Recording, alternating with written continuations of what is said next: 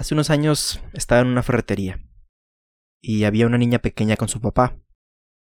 Él caminaba deprisa y ella no podía seguir el paso, así que él la jaló del brazo. Muy fuerte. Demasiado fuerte. Y sé lo que se siente.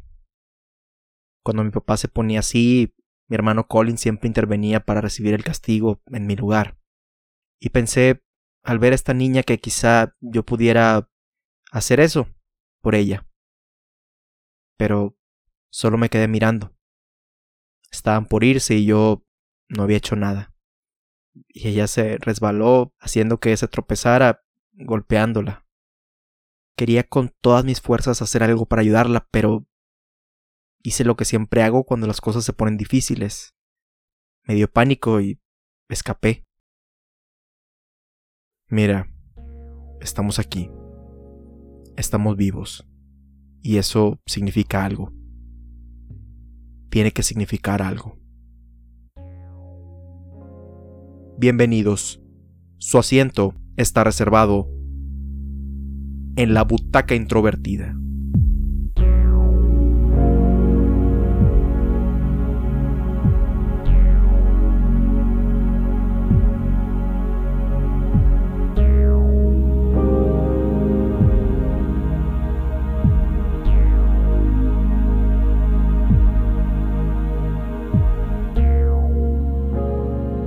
Ten Cloverfield Lane, también conocida como Avenida Cloverfield 10, es un filme estrenado en el año 2016, el cual fue escrito por Josh Campbell y Matthew Strucken, mientras que la dirección corrió a cargo de Dan Trachtenberg. Protagonizado por Mary Elizabeth Winstead, John Goodman y John Gallagher Jr., cuenta la historia de Michelle, quien después de emprender un viaje para alejarse de su prometido, tiene un accidente automovilístico que la deja inconsciente, y al despertar se encuentra con un hombre que dice haberle rescatado no solo del percance que sufrió, sino de un evento catastrófico que, de acuerdo a su testimonio, habría acabado con toda la humanidad. A estas alturas, creo que no es un secreto decir que me gusta la experiencia de ver películas, tanto en la comodidad de mi hogar, así como en la sala de cine, cuando se podía realizar de manera segura hace ya casi un año. En esta última tuve buenos momentos compartiendo al ver estos filmes con mi familia, mis amistades e incluso de manera solitaria, pero también he de aceptar que, en ciertas ocasiones, la experiencia no fue tan buena, principalmente por detalles con el resto de los asistentes. Rara vez la película en sí fue el motivo de que la ida al cine fuera mala, tanto porque la gran mayoría de las veces ya iba decidido a cuál ir a ver, o si no llegaba a gustarme mucho, se compensaba con la agradable compañía de mis seres queridos, con excepción de una vez. Corría el año 2008, y junto a mis amistades de la escuela, asistí a ver la cinta Cloverfield, la cual tenía curiosidad de ver, gracias a mi gusto por películas de monstruos como Godzilla, Gamera y King Kong, o series derivadas con este elemento como Power Rangers o Super Sentai, Ultraman y Gridman. Esta última, curiosamente renombrada en este lado del mundo como Superhuman Samurai Cyber Squad.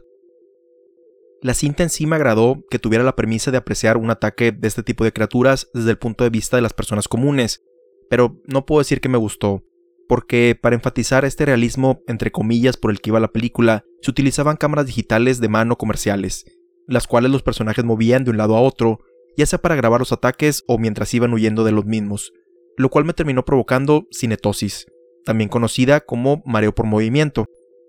Ya había experimentado este tipo de mareos durante viajes largos en autobús o en traslados cortos en barco, pero jamás al ver una película en el cine, situación que permaneció casi desde los primeros minutos hasta el final de la función, durante la cual constantemente opté por mejor cerrar los ojos para mitigar la incómoda sensación que tenía. La verdad, aún me sorprende el no haberme salido de la sala en esa ocasión, quizá por el temor de que si lo hacía iba a tener que devolver lo que había comido previamente, por decirlo de una manera amable, pero sí me sentí muy mal esa noche, e incluso la sensación me duró varios minutos después de que terminó la cinta aún y que un señor que estaba a unas filas enfrente de nosotros se quejó vocalmente de su experiencia fílmica,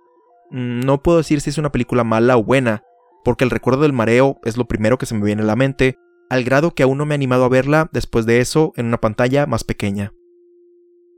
Casi una década después de estos desafortunados eventos, Cloverfield tuvo dos secuelas, si es que podemos llamarlas así, porque, por lo que entiendo, eran producciones que empezaron no teniendo relación con esta cinta, pero que luego se les añadió tanto el nombre como elementos superficiales de la película original, con la intención de comercializarlas mejor, al tener un nombre reconocible para las personas. La más reciente, Cloverfield Paradox, no me llamó la atención por su premisa, siendo lo que más recuerdo de ella el que se haya anunciado y estrenado justo después del Super Bowl, donde mi equipo favorito terminó siendo el ganador. Por el contrario, la que se estrenó en 2016 sí me interesó bastante, gracias a la sinopsis de su historia, así como que estaba grabada tradicionalmente, asegurándome que si me decidía a verla, mi cuerpo no iba a pagar las consecuencias por hacerlo. Esta película, en particular, es el tema central de este episodio. Antes de continuar, quisiera hacer la observación de que tanto en la película como en esta edición del podcast hay algunos ejemplos de violencia verbal y física, así como de manipulación emocional, por lo que si eres susceptible a estos temas, se comprende completamente el que quiera saltarte este episodio. Una vez dicho esto, prosigamos con la sinopsis de la película. En un breve montaje, vemos cómo Michelle tiene la urgencia de salir de su departamento, empacando sus cosas con lágrimas en los ojos y dejando atrás tanto la llave del lugar, así como un anillo de compromiso. Ella toma su automóvil y emprende el camino en la carretera, durante el cual recibe llamadas del que hasta hace unos momentos era su prometido, las cuales contesta pero sin responderle ni darle ninguna explicación del por qué se fue después de que, aparentemente, tuvieron una discusión. Michelle se detiene a cargar gasolina y continúa su viaje, cuando súbitamente tiene un fuerte choque, lo que la lleva a perder el conocimiento. Cuando despierta, ve que tiene algunas lesiones, que está recibiendo un suero vía cutánea, así como que está encadenada a un tubo, por lo que, naturalmente, entra en pánico y trata de tomar su celular para pedir ayuda, sin éxito alguno, ya que este no tiene señal. Eventualmente, un hombre abre la puerta del cuarto donde está, el cual se identifica como Howard, quien le dice que la rescató de la carretera no solo por sus heridas, sino por un suceso que, según él, ha arruinado la calidad del aire en la Tierra, matando a toda la humanidad. Michelle no le cree, y junto a Emmett, un joven que también está encerrado en el búnker de Howard, intentarán escapar de ahí ya que aunque este último les da pruebas de que en realidad pasó una catástrofe global, su naturaleza paranoica y controladora los hace sentir en constante riesgo al quedarse con él, sumado a algunas mentiras que le descubren durante el tiempo que comparten juntos, principalmente aquellas aseguraciones de su supuesta familia. Ella crea un plan para fabricar un traje aislante, utilizando sus conocimientos de costura y diseño de modas, para que los proteja de la amenaza exterior y poder salir de ahí sin problemas, sin embargo, Howard los descubre y termina matando a Emmett a sangre fría. Afortunadamente, y después de una tensa lucha, Michelle logra salir de ahí con el traje puesto y hace explotar el búnker donde estaba captiva. Desafortunadamente, descubre que la amenaza de la que hablaba Howard es real, en la forma de naves y seres de otro planeta, quienes logran capturarla mientras trataba de huir en una camioneta. Justo antes de ser devorada por la nave orgánica de sus invasores, Michelle improvisa una bomba molotov con una botella de alcohol, revistas y el encendedor que tenía a la mano, liberándose de sus captores y, de paso, destruyendo completamente ese vehículo extraterrestre. Al final, Michelle toma otro automóvil y se dirige a la carretera para alejarse de este lugar. En su camino, escucha una transmisión de radio la cual indica que hay un refugio para sobrevivientes en Baton Rouge, Luisiana, pero también que están solicitando médicos y personas con experiencia combatiendo en Houston, Texas, para continuar la lucha contra la amenaza alienígena, que al parecer van ganando. Michelle se detiene por un momento en esta bifurcación del camino, y con una mirada decidida emprende el camino hacia Houston, dándole fin a la película.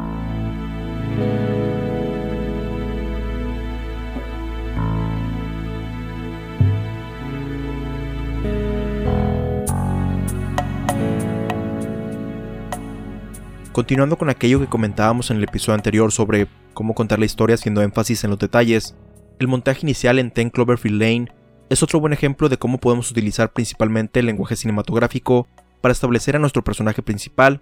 sin recurrir demasiado a los diálogos. Al mostrarnos los bocetos de atuendos, podemos interpretar que la persona que vive en ese departamento se dedica, o al menos le interesa, el diseño de modas. Luego, vemos la foto de dos personas que se ven felices, pero casi inmediatamente esta se cae hacia atrás, debido a que la protagonista, Michelle, está sacando urgentemente ropa de los cajones que almacena el mueble donde estaba puesta dicha imagen, lo que nos da a entender que quizá los cimientos de la relación entre ambos no son tan sólidos como en el momento en que se tomó esa fotografía.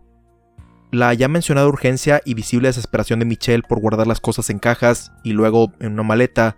es claramente un indicio de su deseo por salir de ahí, el cual únicamente es pausado cuando su mirada apunta a un teléfono celular que le lleva a tomar un profundo respiro antes de realizar una llamada, la cual, aunque no sabemos en ese momento si se concretó o solo está dejando un mensaje de voz, lo que sí tenemos en claro es que no es fácil para ella realizar esta acción,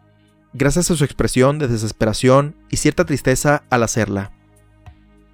Lo que termina rematando toda esta escena y nos da el contexto completo de la situación es el movimiento de cámara que la sigue cuando se va y cierra la puerta del departamento, que nos revela primero las llaves del lugar, dejando en claro que no piensa regresar en el futuro cercano, así como un anillo de compromiso, dándonos a entender que la persona junto a ella en la foto, así como con quien probablemente estaba tratando de comunicarse, era su prometido.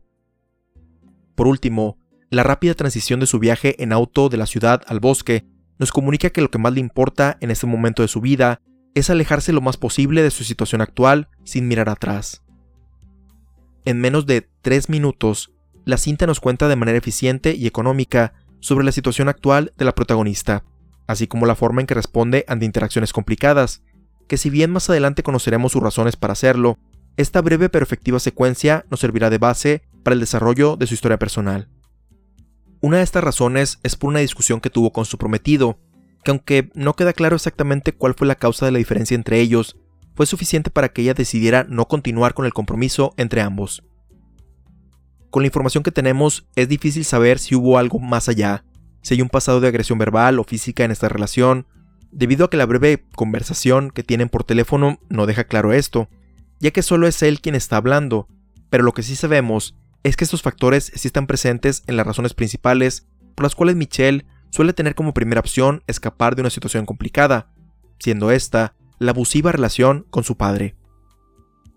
Haciendo un paralelo entre su propia experiencia y la anécdota de la niña con su padre en la ferretería, nos dice que cuando ella era pequeña, su padre recurría frecuentemente a los gritos y a imponer su fuerza física para establecer una disciplina en su casa, así como poner sus prioridades por encima de los de Michelle y su hermano Colin, estableciendo una posición donde no había espacio para una comunicación sana si llegaba a existir un malentendido.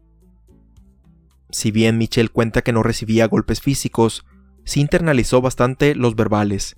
donde gracias a estas demostraciones que veía en su casa, se siente impotente de actuar, porque nunca le dieron su lugar para hacerlo, ni tampoco le enseñaron que podía hacerlo, solo que había dos caminos, recibir un castigo o escapar físicamente de la situación para disminuir los daños sufridos por esta.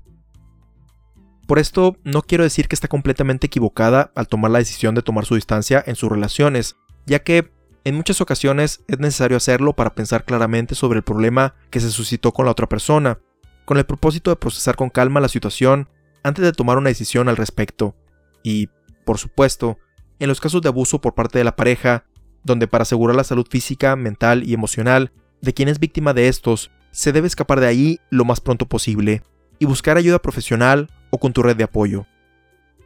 Diferencias de opinión y forma de ver la vida entre las personas siempre van a existir, debido a que venimos de distintos contextos sociales, culturales y económicos. La cuestión es cómo los manejamos para llegar a un común acuerdo, evitar que nos afecten profundamente y, claro, tratar de no escalar la situación a un nivel de agresión con insultos o golpes, ya que eso solo destruye los lazos que existen en la relación. Las herramientas para lidiar con los conflictos las vamos adquiriendo principalmente conforme vamos creciendo, ya sea que alguien mayor nos las diga, o mejor aún, nos las enseñe mediante el ejemplo de cómo las aplica con otras personas adultas. Y aunque también podemos aprenderlas más adelante en nuestra vida, lo ideal sería tener esas bases desde antes e irlas aplicando en nuestras relaciones desde temprana edad. Una de estas herramientas para mejorar las interacciones que tenemos día a día es el concepto de la inteligencia emocional, la cual se define como la capacidad de comprender y gestionar adecuadamente nuestras propias emociones en las acciones y decisiones que tomamos a diario, así como las de quienes nos rodean. Ojo, esto último no significa que las manipulemos a nuestra conveniencia, sino más bien que detectemos las señales que nos da su estado anímico y reaccionamos apropiadamente a la situación. Existen varios aspectos involucrados dentro de la inteligencia emocional, pero para propósitos de este episodio vamos a enfocarnos particularmente en dos.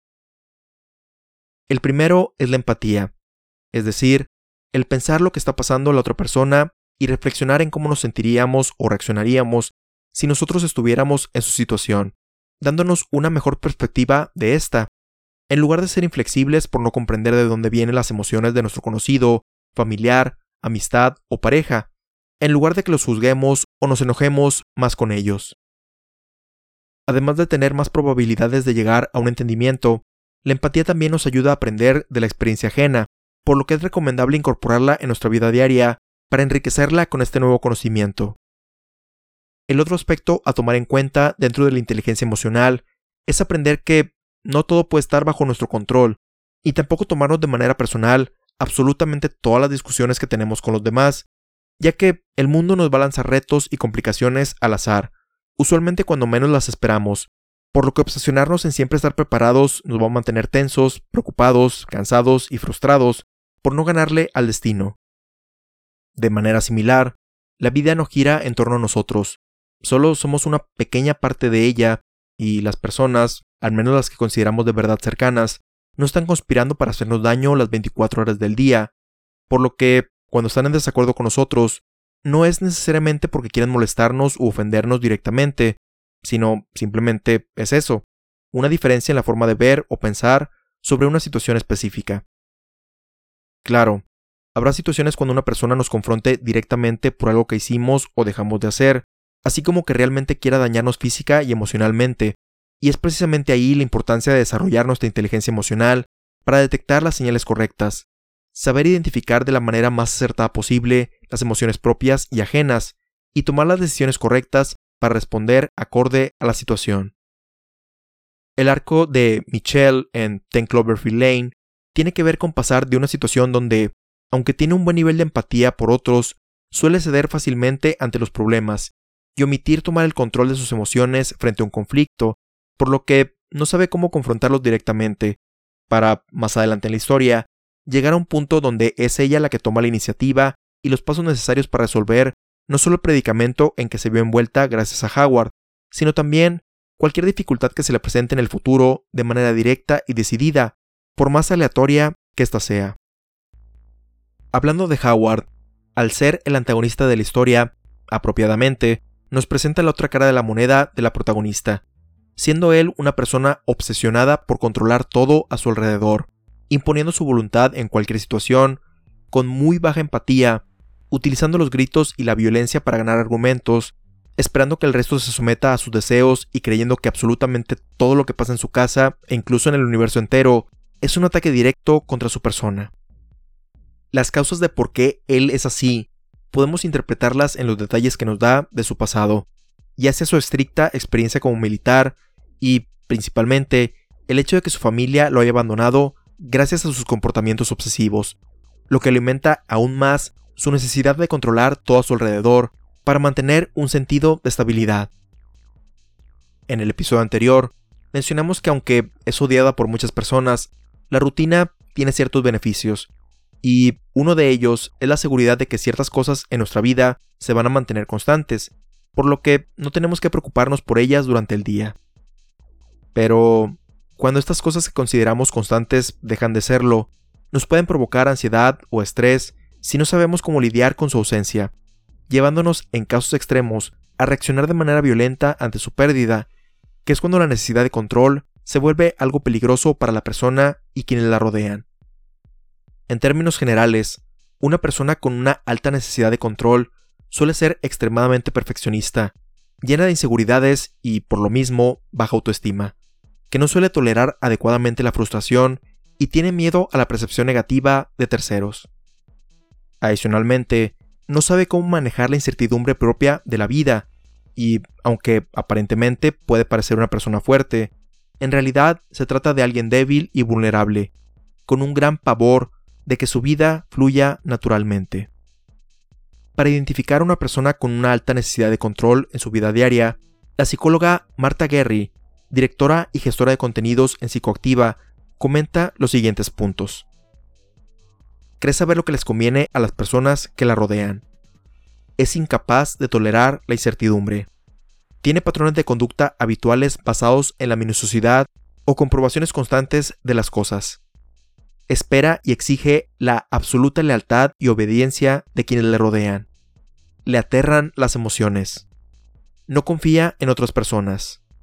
Está en constante vigilancia ante los demás y ante las demás cosas. Se percibe como un líder, pero las demás personas lo perciben como un tirano. Tiene conductas extravagantes, como el exceso de limpieza o el orden, para conseguir cierta ilusión de control. En la película, podemos detectar prácticamente todas estas señales en la manera que Howard se comporta a lo largo de la historia, empezando porque parte de su motivación para secuestrar a Michelle es porque sinceramente cree que la está ayudando, que es lo que más le conviene en ese momento, aunque esto vaya en contra de su voluntad. Su incapacidad de tolerar la incertidumbre llega al grado que dedicó toda su vida y su dinero en prepararse para algo que quizá o no se pudo haber presentado, y se altera cuando las cosas no van acorde a su plan determinado, llegando a molestarse cuando Emmet y Michelle comienzan a interactuar de manera natural o no se apegan a sus minuciosos horarios que les impuso. De igual manera espera que todos les sean leales, que cumplan con lo que se les pide y que no le digan mentiras o le falten al respeto, lo cual se complica porque se toma personal todo, incluso conversaciones que no tienen nada que ver con él, haciendo que tanto Michelle como Emmet le tengan miedo todo el tiempo, sentimiento que probablemente fue uno de los principales motivadores para que su familia lo abandonara, todo de manera justificada, porque, como vemos cerca del final, Howard es capaz de arrebatarle la vida a quienes no considera de confianza. Aunque Howard despliega ciertos momentos de felicidad, podríamos decir que le aterran las emociones extremas, tanto de los demás al sentirse incómodo de presenciarlas o interpretarlas como un posible ataque hacia su persona, o incluso las emociones propias, y que éstas lo lleven a mostrar más de su persona de lo que él se siente cómodo de compartir con otros. Como ejemplos de estas dos situaciones, tenemos la manera en cómo explota contra Michelle y Emmet mientras platican, y hasta cierto punto coquetean en la mesa durante la comida, así como las repetidas ocasiones en que la primera le pregunta por más detalles sobre su familia, donde opta por inmediatamente retirarse del lugar con una cara que refleja un grado de incomodidad. Ambas son formas de mantener el control del momento y el poder en la dinámica que tiene con ambos. En la primera, imponiendo su voz, tamaño y fuerza para intimidar a su interlocutor, y en la segunda, escapando para evitar ceder un poco de este control ante la otra persona, por miedo a que ésta pueda utilizar esa debilidad en su contra. Esto es lo que dificulta de gran manera que se dé una relación saludable cuando una de las partes involucradas está obsesionada con el control, ya que parte del proceso de establecer lazos con otra persona involucra bajar la guardia para dejar que entren en tu vida, porque llegamos a un punto donde confiamos en que no van a traicionarnos, teniendo un canal de comunicación abierto para poder hablar sobre cualquier cosa que se presente, pero si navegamos siempre con una coraza emocional impenetrable y con la espada desenvainada ante cualquier intento de conexión personal, solo nos esperan conflictos y relaciones complicadas o incluso tóxicas. La falta de confianza con las otras personas también lleva a Howard a estar constantemente vigilando lo que están haciendo, cada paso que dan, cada palabra que dicen, cada respiro que toman. Él está ahí observando, incluyendo cuando van al baño, lo que a su vez provoca que en lugar de que Michelle y Emmett lo perciban como el líder que dice ser y le muestren un cierto grado de apreciación, desde el primer día consideran su forma de operar la dinámica en el búnker como la de una tiranía.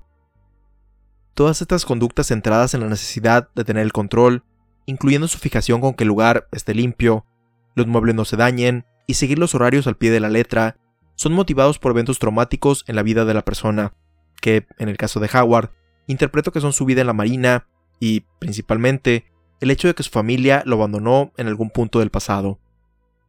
Menciono la parte de la Marina porque se implica que este tipo de conductas ya estaban presentes en él antes de que su esposa e hija se fueran, pero fue la separación que tuvo con ambas lo que amplificó esta necesidad de controlar todo a su alrededor, así como añadir otra, el buscar reconstruir una familia perfecta, siendo esta la motivación real de por qué secuestra a Michelle, así como al menos a otra joven, antes que ella. Es claro que le dolió el hecho de ya no estar cerca de su hija biológica, Megan, por lo que intenta recrear artificialmente esta relación con otras mujeres de su edad, forzándolas a estar a su lado e intentando moldearlas a la imagen y semejanza de Megan, o, mejor dicho, a la imagen que tiene en su mente de ella y que todavía siente que puede controlar. Para ello, también sigue el patrón de un abusador, donde aleja a la víctima de cualquier contacto significativo y que puede ayudarla a salir de la situación,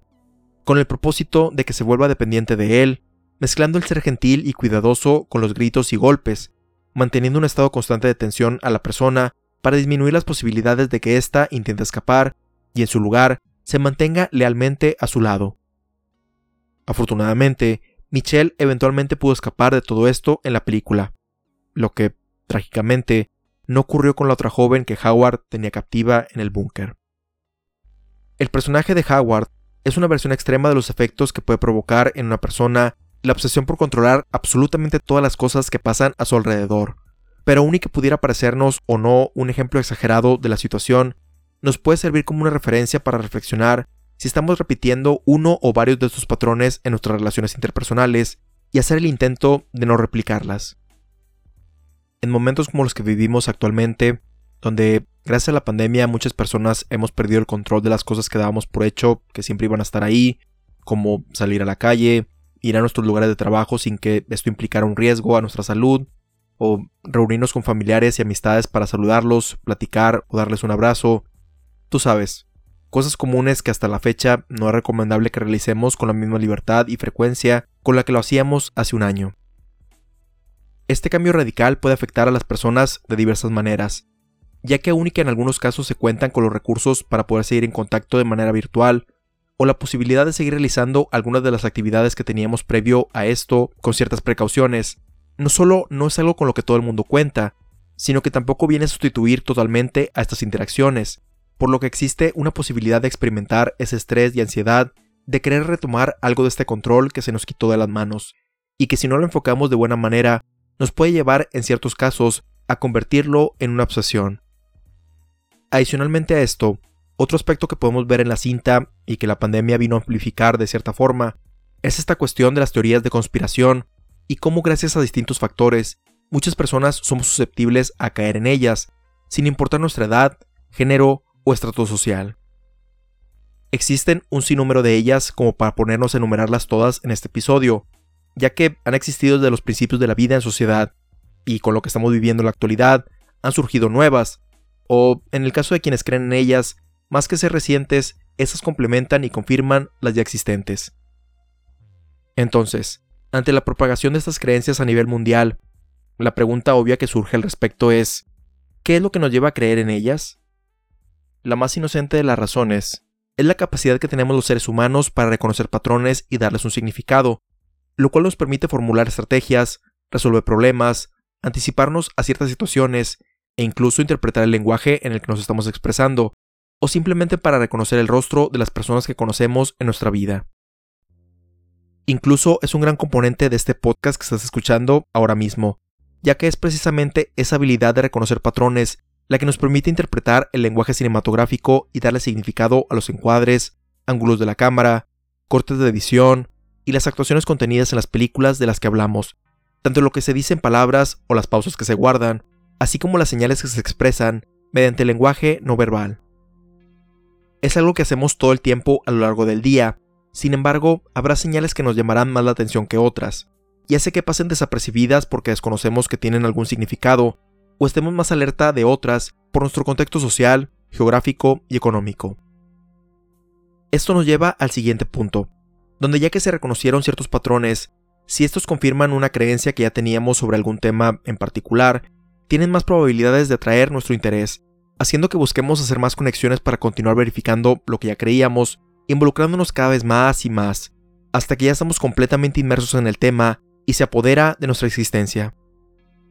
Lo que diferencia esto a la simple curiosidad del ser humano que nos ha llevado a realizar investigaciones y descubrimientos para elevar nuestro desarrollo, así como mejorar la calidad de nuestra vida, es que no se tiene una evidencia sólida para demostrar que estas teorías son ciertas, ya que solo suelen ser conexiones escuetas que, en ocasiones, estiran la realidad lo más posible para justificarlas, dándole significado a cosas que no lo tienen, porque lo importante no es precisamente demostrar que son completamente ciertas, sino que éstas sean verdaderas en la mente de quien la está formulando. ¿Con qué propósito? Bueno, el más común es para justificar su opinión y animosidad contra algo o alguien, y aunque se pueden incluir en estos autoridades gubernamentales, empresas o celebridades, usualmente van dirigidos a grupos sociales por su nacionalidad, identidad de género, religión o color de piel. Lo más curioso del caso es que muchas personas inmersas en teorías conspirativas de lo más exageradas, cuando existen evidencias claras de violencia o abuso de poder por parte de una autoridad, empresa o celebridad, se pone en tela de duda cada palabra en el testimonio de las víctimas, lo que al menos a mí me indica que defender una teoría conspirativa no es una cuestión de realidad, sino de creencia personal y búsqueda de validación, más que de un sincero intento por encontrar la verdad. Podríamos decir que esto viene de la educación que se recibe desde la infancia y se adoptan los comportamientos que se observaron en los adultos, pero en lo particular, el factor principal que considero motiva a cualquier persona a internalizar profundamente una teoría conspirativa es el miedo. Miedo a que las cosas vayan a cambiar. Miedo a aceptar que la forma en la que vemos o nos dijeron que era el mundo estaba equivocada. Miedo a que las personas que queremos o nosotros mismos estemos en peligro, miedo a que nos quiten el control de nuestra vida. Cualquiera de estos temores hace que busquemos algo o alguien que nos dé la solución a esta incertidumbre que sentimos por el futuro inmediato y que nos brinde cierta paz, lo cual, dicho sea de paso, es aprovechado por ciertos individuos con la intención de sacar provecho económico del pánico, que si bien este tipo de personas siempre han existido, ahora amplían su mensaje utilizando plataformas masivas de comunicación que no existían en crisis anteriores, como la televisión o el Internet, al venderte lo que quieres escuchar para dormir tranquilo sabiendo que ya estabas en lo correcto y que no te estreses de más en cuestionar tus creencias, por más dañinas que éstas puedan llegar a ser. La situación que estamos viviendo actualmente ha potencializado que las personas caigamos en esta trampa mental, ya que las teorías conspirativas sirven para simplificar las cosas, poniéndolas en un contexto binario donde claramente estos son los malos, yo estoy del lado de los buenos, y tengo que luchar por acabar con ellos, ayudándoles a quienes siguen estas creencias a recuperar significado y control en sus vidas ante el aislamiento y distanciamiento social provocado por la contingencia, aunque este sea completamente falso. De esta manera, no es de extrañarse que en Ten Cloverfield Lane, Howard crea firmemente en una o varias de estas teorías de conspiración,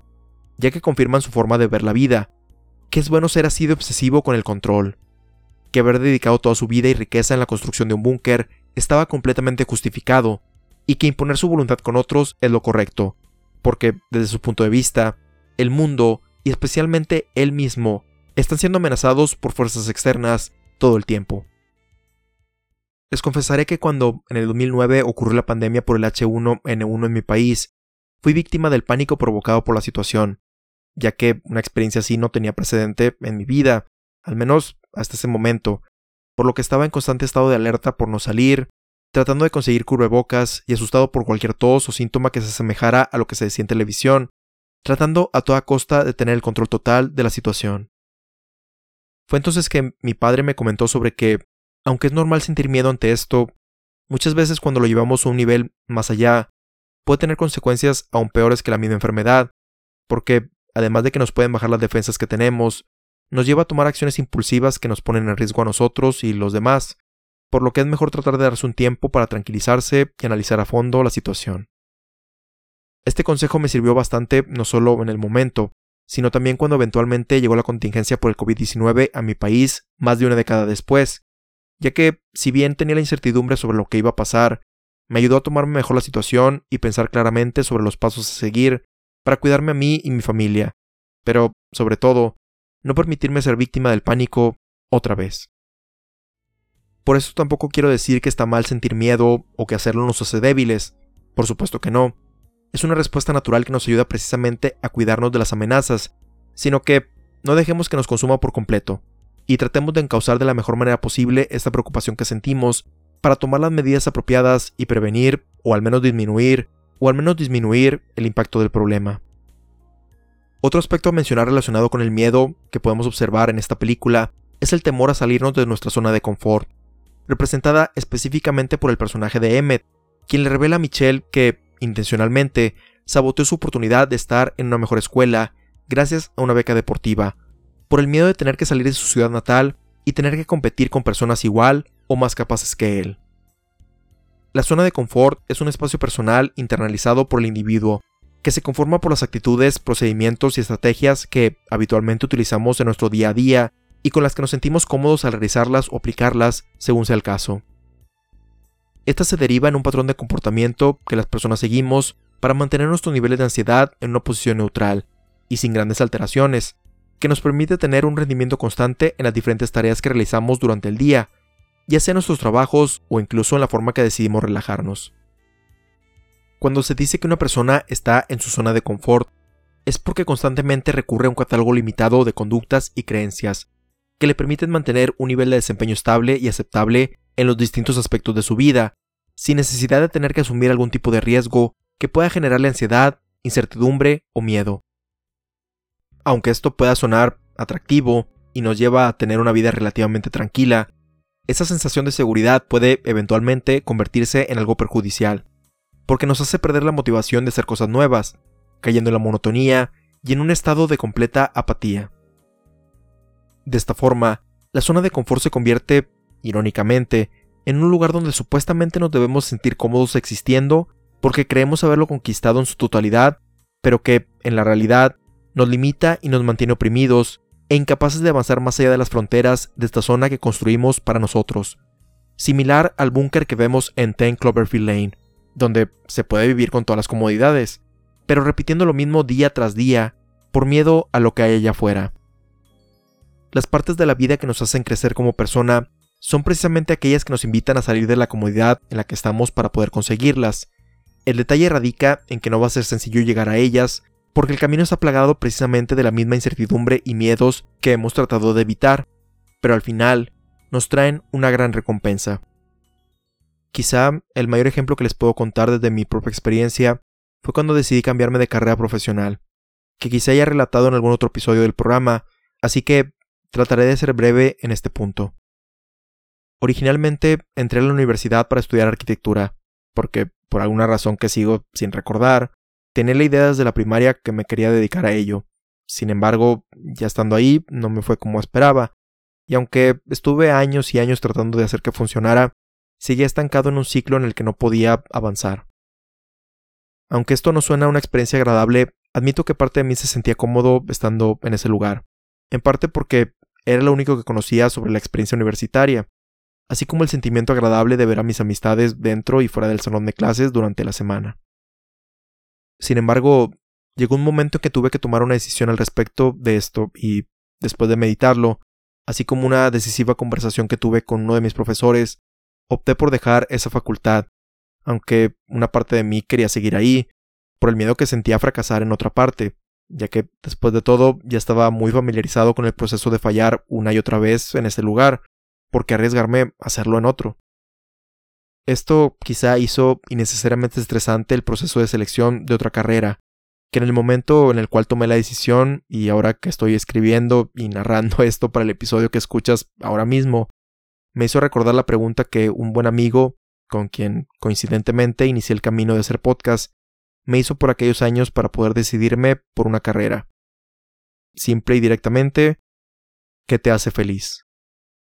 Recuerdo que estas tres simples palabras hicieron que me congelara y me quedara en silencio por lo que para mí pareció una hora, pero que en realidad fueron un par de minutos, porque nunca me había hecho a mí mismo esa pregunta en cuestiones profesionales. Había elegido mi carrera original por un sentido autoimpuesto de que debía dedicarme a eso, pero nunca me detuve a pensar si eso realmente me satisfacía.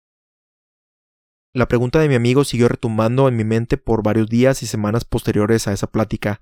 mientras analizaba hacia dónde quería dirigir mi vida universitaria en los próximos cuatro años, hasta que por fin llegué a la conclusión de seleccionar ciencias de la comunicación, que sí llegué a considerar en su momento, pero decidí dejarlo a un lado porque no sentía que podía ser algo serio,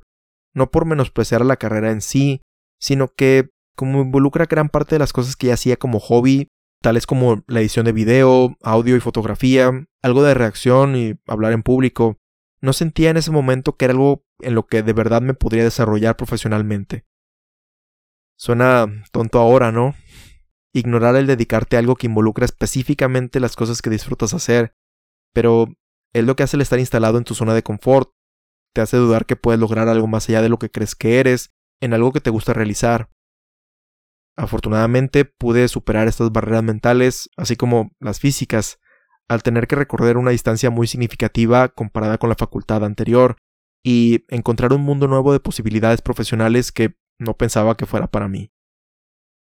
Sé que hay otros aspectos de mi vida en los que sigo teniendo reservaciones de tomar ese nuevo gran paso para alcanzar las cosas que deseo lograr en la vida. Pero experiencias anteriores, así como ejemplos de otras personas en la realidad, o trabajos de ficción como Ten Cloverfield Lane, te hacen recordar que vale la pena tomar ciertos riesgos y enfrentar tus miedos directamente. Hablando de esto último, creo que es tiempo de hablar del controversial final de la cinta. La revelación final de que en realidad se había pasado algo en el mundo a causa de los aliens, por un lado me parece que le resta impacto a gran parte de lo que hablamos en todo este episodio, porque solo viene a confirmar que el antagonista Howard estaba de cierta forma justificado en su forma de ver la vida y que quizá Michelle y Emmett debieron estar agradecidos de que los cuidara de estos invasores. Por lo que entiendo, Originalmente el script terminaba con Michelle quitándose la máscara de gas, tomando un gran respiro después de todo lo sucedido y dirigiéndose a un destino no especificado,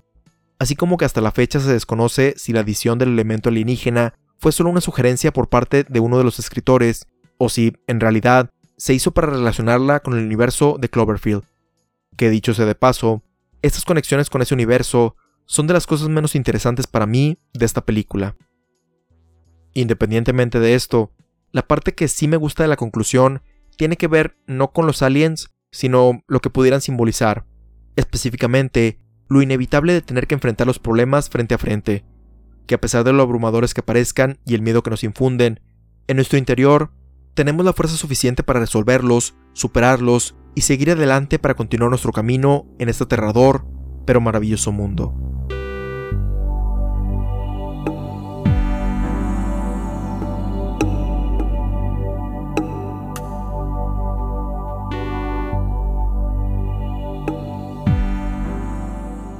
para bien o para mal, Ten Cloverfield Lane es una película que se volvió relevante de una manera en la que no nos podíamos imaginar hace 5 años, presentándonos un escenario donde, gracias a un evento de escala global, tendríamos prácticamente de un día para otro tener que estar aislados del mundo exterior, alejándonos físicamente de nuestros seres queridos, así como ver a personas de la comunidad siendo consumidas por teorías de conspiración, y cómo las difunden con facilidad por medio del Internet, haciendo que su efecto sea mayor, e incluso sea un factor de división con sus familias, dependiendo del grado de involucramiento que se tenga. Aun y que su final pudiera alienar a parte de la audiencia, porque rompe súbitamente con el sentido de la realidad que hasta momentos antes tenía la película, es una historia que nos invita a reflexionar sobre cómo el miedo a perder el control de nuestra vida se puede apoderar de nosotros, y nos puede motivar a adoptar conductas o creencias dañinas, que terminan por destruir los lazos que tenemos con quienes queremos, o hacen que fabriquemos barreras físicas y emocionales que nos impiden avanzar a un mejor lugar. También nos ejemplifica los efectos de la zona de confort en las personas, utilizando la metáfora del búnker donde están encerrados los personajes, dentro del cual van a estar cómodos y seguros, pero que para poder realmente superar sus miedos y avanzar en sus vidas, tienen que eventualmente salir de ahí para enfrentarlos. Las relaciones humanas significativas involucran de cierta manera bajar un poco la guardia para dejar entrar a otros, la buena comunicación entre las partes involucradas, sin imposición de un dominio de una sobre la otra, y aprender que no podemos controlar todo lo que pasa, para poder disfrutar de lo aleatoria y espontánea que es la vida, así como compartirla sanamente con las personas que queremos.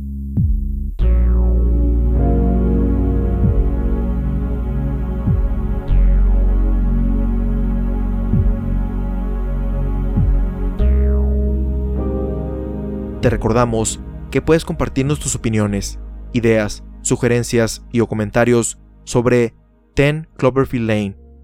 o cualquiera de nuestros episodios anteriores al correo contacto arroba También puedes escuchar todos los episodios en butacaintrovertida.com, Anchor, Spotify, Apple Podcasts, Google Podcasts, Tuning, Overcast, Pocketcast, entre otros. Así como tener notificaciones de cuando se publican, suscribiéndote en esas plataformas nuestro RSS o en las redes sociales oficiales del programa, facebook.com diagonal introvertida, instagram.com diagonal introvertida y twitter.com diagonal introvertida. Si deseas ayudar a impulsar este podcast, déjanos una reseña positiva en cualquiera de nuestros perfiles oficiales y compártelo con tus amigos en redes sociales. Hemos llegado al final de este episodio. Te esperamos en la próxima función, donde ya tienes tu asiento reservado en la butaca introvertida.